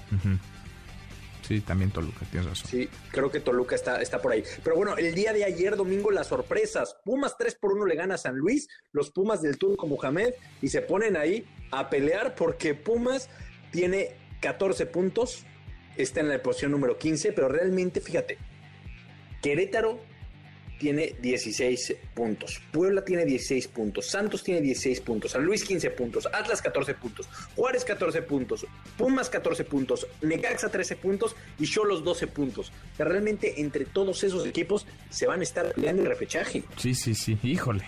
Pues sí, es que es el sello de esta, de esta liga, ¿no, Nico? Cualquiera puede meterse y además lo pueden hacer en el último, en el último minuto, en la última jornada, en el último partido. Se fomenta la mediocridad, creo que vamos a estar de acuerdo en que sí se fomenta la mediocridad. Es muy permisivo, sí, es muy permisivo, pero bueno, al final también nos da mucho espectáculo, ¿no? Porque va a haber muchos equipos que van a llegar con amplias posibilidades de pelear por estar en fase final, ¿no? Dividiendo el torneo, ¿eh? Entre los que pelean por estar directo en la, en la fase final, entre los que pelean por tener el partido de repechaje en su casa y entre todos los que van a pelear por estar en repechaje como sea. Sin duda, sin duda. Pues se está poniendo, se está poniendo, no sé si bueno, pero por lo menos emocionante, sí, ni correcta final de la Liga MX. Así, así estamos en la Liga MX. Oye, Manuel, también platicarte del Masters de Augusta. John Ram, el español, gana el Masters de Augusta. Fue un torneo muy accidentado por temas de clima, se tuvo que suspender algunos días, pero bueno, al final el español termina llevándose el Masters de Augusta, que es uno no solamente de los eventos de golf más importantes, sino de los eventos deportivos más importantes a nivel mundial, y John Ram por fin lo consigue. Cómo no, sin duda, sin duda. Un torneo que hay que hay que seguir, aunque a uno no le encante el golf, ¿eh? se pone también se pone muy interesante. Nico, en un ratito más los escuchamos. A las 3, Manuel, Claro Sports por MBS Radio, en esta misma edición para platicar de todo esto y mucho más. Abrazo grande, Nico. Abrazo, Manuel. Nicolás Romay con los eh, deportes. ¿Cómo andan las cosas? Porque se están reportando enfrentamientos, bloqueos en eh, Nayarit, en distintas zonas del estado de Nayarit. Aurora Candelas, Aurora, buenas tardes, ¿cómo te va?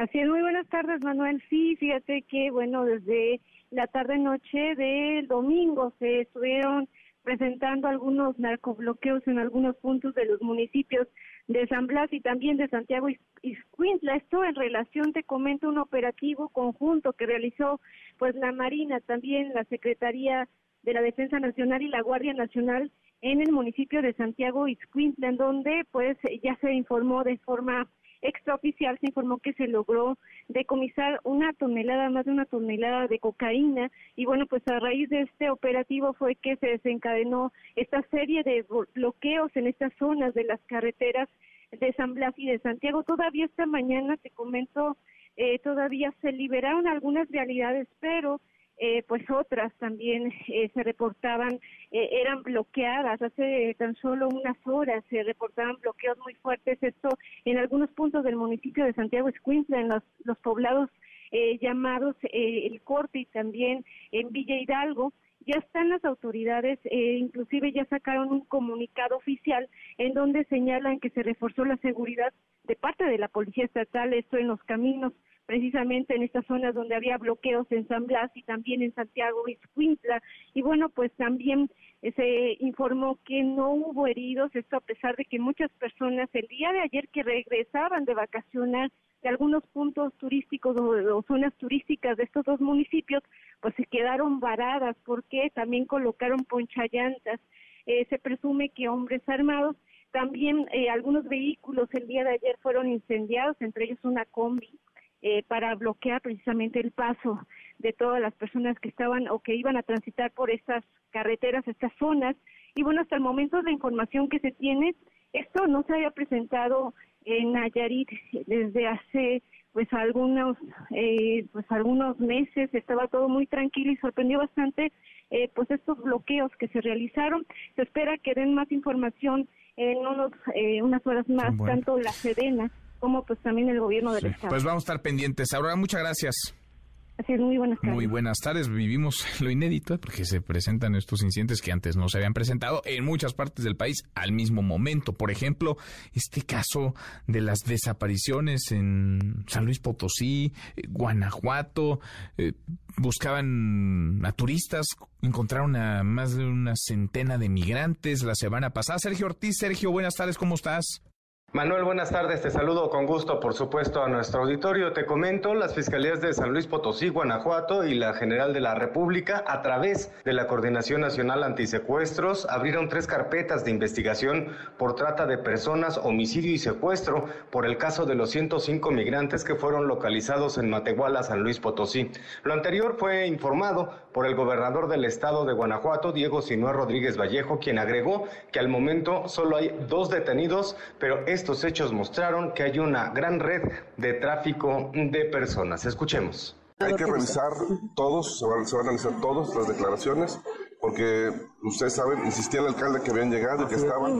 Nosotros le preguntamos, digan los nombres, porque seguimos sin saber quiénes son. Y la verdad que dentro de las investigaciones, pues así van a declarar a todos los involucrados, ¿no? Que participaron en estos eh, hechos, levantando denuncias, dando declaraciones, y, pues bueno, yo lo que pido es que las fiscalías, tanto de San Luis de Guanajuato y de la federal, esclarezcan estos hechos. Bueno, el gobernador aseguró que solicitará que el dueño de la empresa IFEL, Transportes IFEL, realice las declaraciones pertinentes a lo largo de este lunes, así como el presidente municipal de San Felipe, Eduardo Maldonado García, para conocer el modus operandi de esta banda de trata de personas. Manuel, es mi reporte. Qué horror, qué cosa. Buscaban a unos turistas, encontraron a más de 100 migrantes. Gracias, muchas gracias, Sergio. Muy buenas tardes. La hora con 27 casi llegamos a la media pausa. Volvemos con nuestra mesa, nuestra mesa de los lunes. ¿Por qué? Porque se está calentando ya el ambiente, no solamente para las elecciones de este año, las paradas electorales en Estado de México y Coahuila, sino para lo que vendrá en 2024. Volvemos a más. Redes sociales para que siga en contacto: Twitter, Facebook y TikTok. M. López San Martín.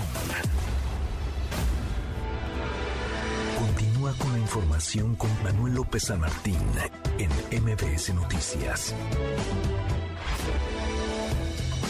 Ya estamos de regreso. MBS Noticias con Manuel López San Martín. Continuamos. Análisis, propuestas, polémica. El futuro del país comienza aquí. Debate. Rumbo al 2024.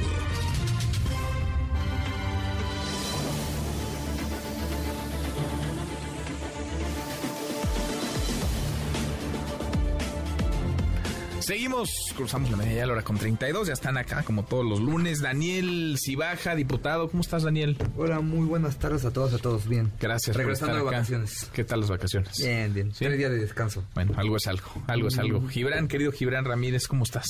Muy contento de estar aquí, Manuel, como cada semana. ¿Regresando también de vacaciones o no? Yo no tuve muchas vacaciones que digamos, pero... Pero aquí algo se, seguimos. se agradece. Y- igual que tú, eh, que te veías muy solito la semana pasada, sin colaboradores, pero ahí al pie del cañón, así andamos. Aquí estamos, al pie del cañón. Adrián Velázquez, Adrián, ¿cómo estás? ¿Qué tal, Manuel? ¿Cómo están todos en el estudio? ¿Tú sigues de vacaciones, Adrián, o no? Más o menos, más o menos. Más o menos, bueno, ya. Con ganas de regresar o no, muchas ganas, pero en camino al, al regreso. Oigan, a ver, las paradas electorales de este 2023, Coahuila y Estado de México, arrancaron ya las campañas, hay fechas para los debates. Pero parece que, no sé, tú traes el pulso del Estado de México, Daniel. No sé si se, si se esté entus- entusiasmando demasiado la gente. No sé si haya demasiada efervescencia o si más bien todo está digamos, apuntando hacia lo que podría venir en 2024. ¿Cómo ves tú la contienda? No, bueno, me parece que ha sido la contienda que más foco tiene, como lo hemos dicho en este espacio, por el electorado que representa, para que los radioescuchas dimensionen. Eh, hay más electorado en el Estado de México que en las seis gobernaturas que se eligieron hace un año. Esa es la dimensión, eso es el nivel de importancia político, eh, social de esta elección. Yo veo a la gente muy entusiasmada. Yo creo que, contrario a lo que los mismos partidos están haciendo, la gente, al menos eh, ahora que he tenido oportunidad de ir a algunos eventos, veo que la gente está rebasada, está rebasando a los partidos políticos. Me parece que eso es fundamental, eso es importante, eso habla, habla bien de nuestra de nuestra democracia y en función de eso, pues hay que esperar, ¿no? Ya se, ya vendrán los debates. vendrán- ¿Sí va a haber debates? Sí, en el sí va a haber debates. ¿Pero debates, debates? Bueno, está por definirse las reglas. El formato. Me parece que la estrategia de la maestra del fin de la semana pasada sal- es, es buena, ¿no? Sale a dar su plan de gobierno, a mostrar que es una política capaz, que puede entregar resultados. Porque prácticamente, Manuel, como pasa en este tipo de elecciones, pues ha sido una elección totalmente la campaña y la campaña B, ¿no? La campaña, pues muy soft, muy buena onda, pero la campaña B, pues puro fake news, puro guerra sucia, llamadas en las noches, hackeos de celulares. Eh, hay que ver a- hasta dónde llega esta, esta situación, pero yo por el momento veo que hay un ambiente eh, muy, muy cálido en el Estado de México y muy politizado de la gente. Esperemos que suceda, ¿no? Eh, también, como lo he dicho en este espacio, no hay que cantar victoria, porque justo eso pasó en el 21 aquí en la ciudad, ¿no? Decían que ya todo estaba definido y cuando el voto switcher, como se le dice, sale a votar y se posiciona, puede hacer cambiar las elecciones. Las campañas sí importan. Yo también te soy honesto, no veo ese ambiente en el Estado de México, no veo a la ¿Sigues viendo muy arriba del Sí, sí, sí, sí, sí. Sí, sobre todo porque ¿Cuántos ya puntos arriba? Más de 10 puntos. Y porque esta campaña que negra que le han aventado, pues ya ya ya no le merma ya la maestra. Pues la gente la gente la siente cercana, la gente la quiere. Yo siempre he dicho que la maestra tiene una virtud. Justo lo que la critican la clase política es lo que ama la gente. La gente quiere ver a los políticos normales, comunes y corrientes como es uno.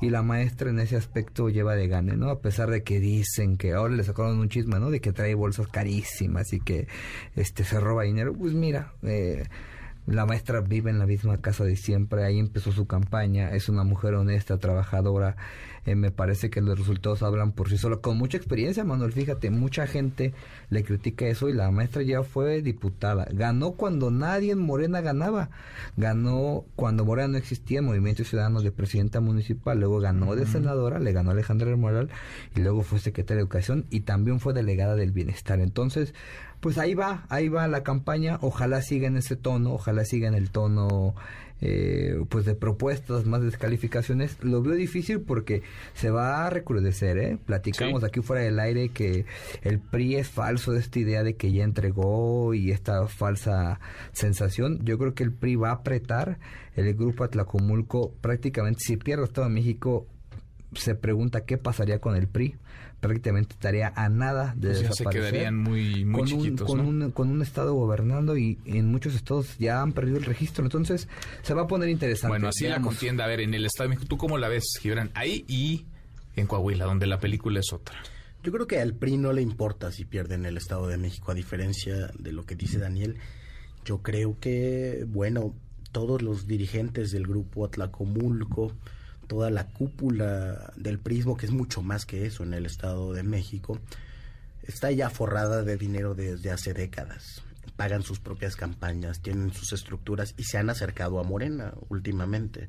Entonces, eh, el sello de partido cada vez vale menos en la política contemporánea y se irán a Movimiento Ciudadano, a Morena, a quien quiera que les preste una candidatura con el aliciente de yo me pago mi campaña, que también así funcionan un poco las cosas en Morena. A diferencia de Daniel, no veo tampoco que haya una campaña B muy intensa por parte del PRI. Han salido cosas, refritos, como el que dice Daniel de las bolsas caras de Delfina Gómez, pero también otras, otros trabajos periodísticos nuevos, eh, como sobre el plagio de la tesis de la misma Delfina. Y la verdad es que el PRI ni lo ha utilizado. A mí se me hace rarísimo que en una campaña electoral donde aspiras a golpear con todo a tu adversario para ganarle, eh, la campaña... Pues el PRI no está atacando frontalmente a, Delfina Gómez. Raramente, ni siquiera los dulcitos que le ponen eh, los periodistas ahí a la mano para que, para que le lance algunos dardos, los ha aprovechado. Eh, y eso puede ser también signo de una lectura política distinta las campañas B alejan a la gente de la participación. No lo llevan a votar por uno, lo llevan a no votar. Y quizá entonces la lectura es distinta. Si el PRI y la alianza le están apostando a la clase media, pues lo que menos les conviene es ese ambiente más polarizado donde se aleja a todos los electores que no están altamente politizados. Eh, en Coahuila, por otra parte, me parece que todo mundo sigue de vacaciones. La campaña no ha entrado a un periodo de organización o de movilización más intenso, como sí se ve en el Estado de México, en los actos de las dos candidatas. Yo veo un poco ya de resignación y de simulación. Eh, como que hubo un último esfuerzo, que aquí hablábamos la vez pasada, pero fuera del aire, que es que los dirigentes de Morena y del gobierno, también debe decirse. Se sentaron con el dirigente del PT para pedirle que declinaran a favor de Armando Guadiana. Y la dirigencia del PT estuvo de acuerdo, ¿no? Ya, eh, digamos, colocaron su punto, su argumento, que es que el PT vale y que puede poner en riesgo una elección para Morena. Ya, ya dieron su mensaje, ok, ahora declinan. Y el PT, sí, como no, somos todos amigos, pero Ricardo Mejía no quiso. No quiso bajarse. No quiso bajarse, entonces eso colocó ya... Y le está arrebatando un, dependiendo la encuesta que se revise, pero... Más de 10 puntos. De 10, a 15. 12, 15 puntos. Más de 10 puntos, sí. Fragmentando el voto, digamos, de la 4T. Sí, y evidenciando qué es lo que va a pasar en la contienda por la presidencia de la República si no hay unidad. Y la verdad es que por lo menos en el equipo de la jefa de gobierno están haciendo todo para dinamitar esa probable unidad. ¿No los ves construyendo unidad de cara a 2024? No, fíjate, por ejemplo, uno de los jefes de una de las ramas de la campaña de Claudia Sheinbaum, Federico Arreola, sube un tuit diciendo que Marcelo Ebrard abusó de una niña y borró las huellas del delito. O sea, ¿eso subió? eso subió noticias falsas con un titular estridente, escandaloso. Y lo borró, me imagino, y se disculpó. Miserable, no, creo que no se ha disculpado, ¿sí, Daniel? No, no se ha disculpado, al contrario.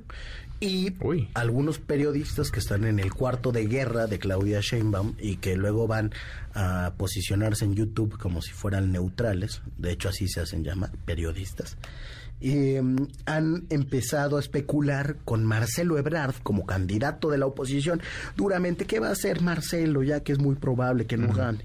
Si gana será presidente, pero si pierde, ¿cómo sería por Movimiento Ciudadano? Es decir, están al contrario de generar un ambiente de unidad intentando expulsar a todo aquel que no se allane ahora.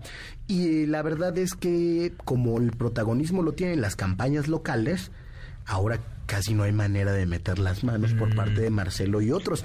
Estos, estas semanas de vacaciones parece que también se las tomaron de vacaciones los aspirantes. Bueno, ¿Cómo lo ves tú, Adrián? A ver, eh, Estado de México y, Coahuila, pero sobre todo esto último que, menciona Gibran, estos, estos ataques desde algunas trincheras eh, mediáticas y esta no construcción, digamos, hacia la unidad de la jefa de gobierno que ve Gibran. ¿Tú, tú cómo observas las cosas, Adrián? No, no, obviamente no, no coincido. Creo que son siempre argumentos con, que requieren como mucha imaginación y pensamiento conspiranoico. Eh, lamentable el, titular de... Hay que, hay que decirlo. Eso es así. Ahora, decir que, que eso es parte de una estrategia de la jefa de gobierno para no sé qué, ya es un ejercicio de, de la imaginación un poco Adrián, eso solamente evidencia que tú estás fuera de la campaña de Claudia, es lo único que evidencias. Eh, digamos, e-, es difícil, eh, las teorías de la conspiración siempre tienen ese costado en el que aún el, que eh, invierte en la carga de, la prueba. Yo creo que la jefa de gobierno desde el principio ha dicho que literalmente lo, dijo, que ella quiere, aspira a la, a la, candidatura, pero que de ninguna manera se va a pelear ni con Marcelo ni con Ebrard, incluso con Monreal después de, ese cimbromazo, cimbronazo que fue Coahuila, hubo foto, hubo reunión para limar eh, asperezas. Eh, tiene un, la jefa de gobierno tiene un diálogo fluido con todos los gobernadores, incluso lo tiene con con el propio gobernador del, del MASU, que siempre ha, ha destacado esa colaboración que debe de existir institucional entre el Estado de México y la Ciudad de México. Así que me parece que va por, por otro por otro carril, ¿no? Eh, creo que, que, en el ambiente interno lo de Coahuila fue, fue, fue muy importante. Fue una llamada de atención, lo comentamos en su momento ahí en, en el estudio, fue eh, un foco rojo de cara a, la unidad y creo que a partir de ahí hubo eh, un, se, mejoró y se puso más atención a, esas relaciones internas. A ver, se nos está cortando, Adrián, a ver si eh, podemos retomar la, comunicación porque se nos está cortando, se oye muy mal Adrián Velázquez, vamos a restablecer la comunicación con él para que nos pueda, para que pueda sobre todo responder esto que decías, Gibran, que parece pues delicado, ¿no? A ver, eh, si, hay, si hay un señalamiento, si hay una acusación, ahora me metí por mera curiosidad al timeline de Federico Arreola y pues, está compartiendo, a ver, veo aquí un tuit de una cuenta, Marcelo Ebrard mató a Colosio, según Federico Arreola, y Arreola no dice eso, Matisse dice, yo no he dicho eso, pero sí creo que Marcelo y su jefe en 1994, Manuel Camacho, contribuyeron a crear clima de odio que hizo posible el magnicidio estamos caminando hacia, hacia esos terrenos de, efervescencia política, Daniel. Sí, y está durísimo, Manuel. Yo creo que mal haríamos en no verlo o en no mencionarlo. Yo vengo a esta mesa más allá de que apoyo a una persona a tratar de hacer un análisis político para los radioescuchas.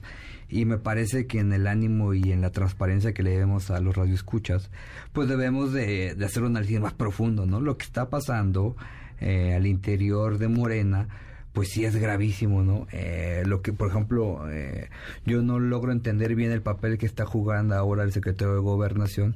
Salen en varias notas hoy, en varios periódicos de circulación, cómo está, están pautando un video, eh, lleva más de 10 millones de reproducciones. Yo ahorita me metí a ver ese video, se ve que es pura pauta porque la gente ni, ni interactúa con él, donde ya el secretario de Gobernación ya le manda descalificaciones directas a la jefa de gobierno, por ejemplo, ¿no? Respondiendo a ese, a ese tema que decía Gibran. Eh, le platicaba a Gibran fuera del aire que Páez Varela, en ese libro que escribió de El presidente en espera hace 10 años, decía que Marcelo era el candidato de Calderón. Imagínense qué, qué, qué disparate, ¿no? Este, eh, me parece que obviamente está, hay una coordinación total de parte, yo no sé si sea directamente la jefe de gobierno, yo yo soy responsable, no podría decir eso, porque hay que respetar a los compañeros, pero sí del equipo que lo acompaña y el aparato que lo acompaña y de una serie de voceros, de bots. Eh, es sorprendente que yo hace unos días participando en un programa comentaba que si en Morena había oportunidad para Manuel Espino y estaba en una estaba siendo en una posición importante de educación, ¿cómo no iba a haber espacio para Ricardo Monreal? Que ahora que salieron las fotos del desafuero, quien marchó al lado izquierdo de Andrés Manuel era Ricardo Monreal. Y eso fue lo que dije en, un, en otro espacio. ¡Puta! Se me fue me sacaron los bots, la banda, de decirme que cómo era posible que defendiera a Monreal. Eso es lo que sucede. Eh, que Adrián no lo quiera eh, aceptar o eso, pues es otra cosa. A ver, ya está Adrián, nada más para que Me parece que eso sucede. Eh, yo repito, no creo que sea directamente la jefa de gobierno, pero sí su equipo. Y, a ver cómo reacciona la jefa de gobierno, ¿eh? Habrá que ver. O sea, actuaría su equipo a espaldas de la jefa de gobierno. A mí me parece interesante, Manuel, porque la jefa de gobierno y su equipo tenían ya una estrategia muy diseñada para atacar al actual canciller, ¿no? Ya tenían toda una campaña muy bien diseñada, orquestada, con varios eslogans de campaña, y ahora habrá que ver, me parece que se pondrá interesante cómo reacciona ante esta ofensiva que le está aventando el secretario de Gobernación. Veremos en unas semanas, o mi otra hipótesis... Que le está aventando el secretario de Gobernación a quién? A Claudia. Adán Augusto López a Claudia. En este video que está eh, pautado, hoy sale, hoy lo reportan varios medios, prácticamente tú a YouTube y te sale. Tiene más de 10 millones de reproducciones. Y habrá que ver, a ver si, cómo reaccionan, o si, perdón, ahí sí voy a caer en lo que dice Adrián, en la conspiración, o si también es un acuerdo entre Claudia y Adán para, como le hicieron en aquel 2000 eh, 12 al, en 2018, perdón, el senador Monreal, querer mandar al canciller a tercer lugar, ¿no? Lo mandaron en ese momento a, cuarto, lugar a Ricardo Monreal. Al que ganaba Puede ser que sea una estrategia también entre ellos dos. Eh, porque si es una ofensiva muy agresiva, veamos qué opinan al respecto los compañeros y la reacción. A ver, déjame que conteste Adrián, Pero ahí porque está la nota, estoy viendo la nota aquí de Federico Arreola, Ebrard abusa de una niña, borra las huellas del delito, la ambición vulgar de Marcelo Ebrard ya rebasa todos los límites de la moral y la decencia. Eso, eso dice, eso escribe eh, Arreola, Federico Arreola. Adrián, se nos cortaba, a ver, eh, lo dicho por, por Gibran y por Daniel. Creo que ahí suena mejor. No, mira, mm, eh, nosotros no nos hacemos bolas con, con ese tipo de, pleitos, porque también estamos acá por, por una manera de entender la política diferente, lejos del, del golpeteo, la política sirve para transformarle la vida a la gente. O sea, tú descartas, no hay golpeteo de Claudia Simón ni su equipo, ni contra Dan Augusto López, ni contra el canciller Marcelo Ebrard, ni contra Ricardo Monreal. Imagínate la historieta que te acaba de contar Daniel, en el cual Claudia se pone de acuerdo con Dan Augusto para que éste le haga una guerra sucia para bajar a tercer lugar al canciller. La verdad que tiene poco sentido. Yo eh, siempre, y en, la mesa ha estado claro, eh, nuestro trabajo es convocar, el discurso del presidente del 18 de marzo fue muy claro, no se trata solo de ganar, sino de mantener la unidad y de construir una, una mayoría para el 2024 porque se necesita otro gobierno de transformación profunda, para lo cual se requiere no solo eh, ganar, no solo conservar la unidad, sino que se requiere tener mayoría en la Cámara para hacer eh, las reformas eh, necesarias. Mantener la unidad, dice Adrián Gibran. Y yo creo que, que es, eh, si uno ve las acciones de la jefa de gobierno, es intachable en ese aspecto. ¿En de la unidad? Ha, ha enfatizado siempre que ella no se va a pelear con nadie, que aspira a la candidatura pero que si no le toca estará Bueno, hasta le ofreció, le ofreció invitar a su gabinete, ¿no? A, Marcelo Ebrard hace, hace algunas semanas. es un debate interno. le decía, le dijo Marcelo Ebrard, a ver si podemos recuperar ese, ese audio. La soberbia. El, audio de, de, Marcelo Ebrard cuando le preguntan sobre esta declaración de Claudia Sheinbaum invitándolo a su gabinete en una presentación de su libro. Pero, a ver, Gibran, eh, ¿abona o no abona la unidad? ¿Construye o no construye en ese, en ese camino, en el de la unidad? No, lo único que están construyendo es eh, un entorno de simulación y de hipocresía. Ahora resulta que Adrián nos viene a dar cuenta de la verdadera realidad del equipo de Claudia y que probablemente Adrián pesa más que Federico Arriola en ese cuarto de guerra, pese a que a SDP Noticias le den contratitos y contratotes desde la jefatura de gobierno, eh, ha sido favorecido como en todos los exenios se favorece de manera discrecional a diferentes medios de comunicación con los cuales hay estrategias de coordinación. Eso es normal y nadie se debe de chupar el dedo. Entonces, eh, creo que pensar que todas estas estrategias se realizan al margen de la jefa de gobierno o sin su aprobación, eh, solo puede hacerse con una tremenda candidez o ignorancia del entorno político de la jefa de gobierno. Incluso el consultor español que contrató, Antonio Gutiérrez Rubí, eh, aconsejó empezar desde diciembre pasado una campaña B muy fuerte, sobre todo en una primera etapa contra Ricardo Monreal y Marcelo Ebrard, y en una segunda etapa contra Marcelo Ebrard nada más. Y eso se ha ido Ese consultor contratado por Claudia Sheinbaum, por, el equipo la jefa de gobierno. Que le paga 600 mil pesos al mes, ¿no? Eso lo declaró. Eh, Algo así. Negaron que fuera al mes, dijeron que había sido todo el contrato, porque pues se les filtró. Ya habrán buscado otras maneras de pagarle como se hace generalmente en la consultoría política. Esto es así, la estrategia ha sido muy clara y los medios adictos a la jefa de gobierno han ido el nado sincronizado. Sería muy raro que tuvieran su propia estrategia al margen de su candidata. A ver, déjame escuchar lo que vamos a escucharlo si les parece. Le preguntaban a Marcelo Ebrard sobre esta oferta de Claudia Sheinbaum de que se sumara a su gabinete en caso de que ella ganara y fuera presidenta. Así contestaba Ebrard hace un par de semanas. Yo le agradezco, qué, qué tierno, ¿no? este, pero a ver, entonces yo lo que diría es, a mí me encantaría que estuviera también, por ejemplo, en alguna, algún cargo del gabinete que podía encabezar. Y yo creo que nos hace falta un poquito de humildad, la gente todavía no vota. Esperemos que la gente decida y veamos qué sucede, pero le agradezco el gesto de ternura de amistad. Qué tierna decía, le falta todavía, falta para que la gente salga y vote. A propósito de eso, ¿cuándo, eh? O sea, ¿cuándo vamos a tener certeza de los cómo, de los qué es, de la encuesta de Morena, No, de los tiempos? ese es el truco, que no de va a haber. quiénes van a levantar la medición, de cuál va a ser la pregunta, de quiénes Ese van es a truco, estar. en Manuel, porque ellos están diciendo que pasando la elección del Estado de México, pero una vez que pase eso, según lo que dijo el presidente del partido en una entrevista con un medio, inmediatamente, casi 21 días o 20 días después, va a salir la convocatoria. Entonces, pues ya no va A a haber. finales de junio, principios de Sí, julio. sale la convocatoria. Entonces, prácticamente no habrá espacio para esta ver, coordinación. o primero este habían consenso. dicho que en, en ese periodo iba a ser la encuesta. Ahora dicen que en ese No, periodo saldrá la la convocatoria. Y entonces vamos a ver cu- a cuándo mandan la primera encuesta. La primera dijeron que en septiembre, la segunda, a más tardar, el 2 de diciembre tiene que estar ya el Septiembre y diciembre, ya estaría muy pegado. Sí, ya está muy pegado. Eh, me parece que esa es una estrategia que han tomado. Y es triste, Manuel, porque ahora que estuve leyendo en A estos ustedes días nada más, déjame nada, a ustedes Sí. no les gusta ese periodo de No, tiempo. porque- A ti, Adrián, ¿te parece que está bien? ¿Septiembre, diciembre para, para las encuestas? ¿Para elegir al candidato o candidata de Morena? Tiene que ser antes de, de diciembre porque el 12 de diciembre es la fecha legal en la cual... O sea, la van a llevar al límite, pero, pero te, te- ¿lo ves bien Tiene o tendría que ser tiene antes? que ser eh, antes, tiene que ser antes.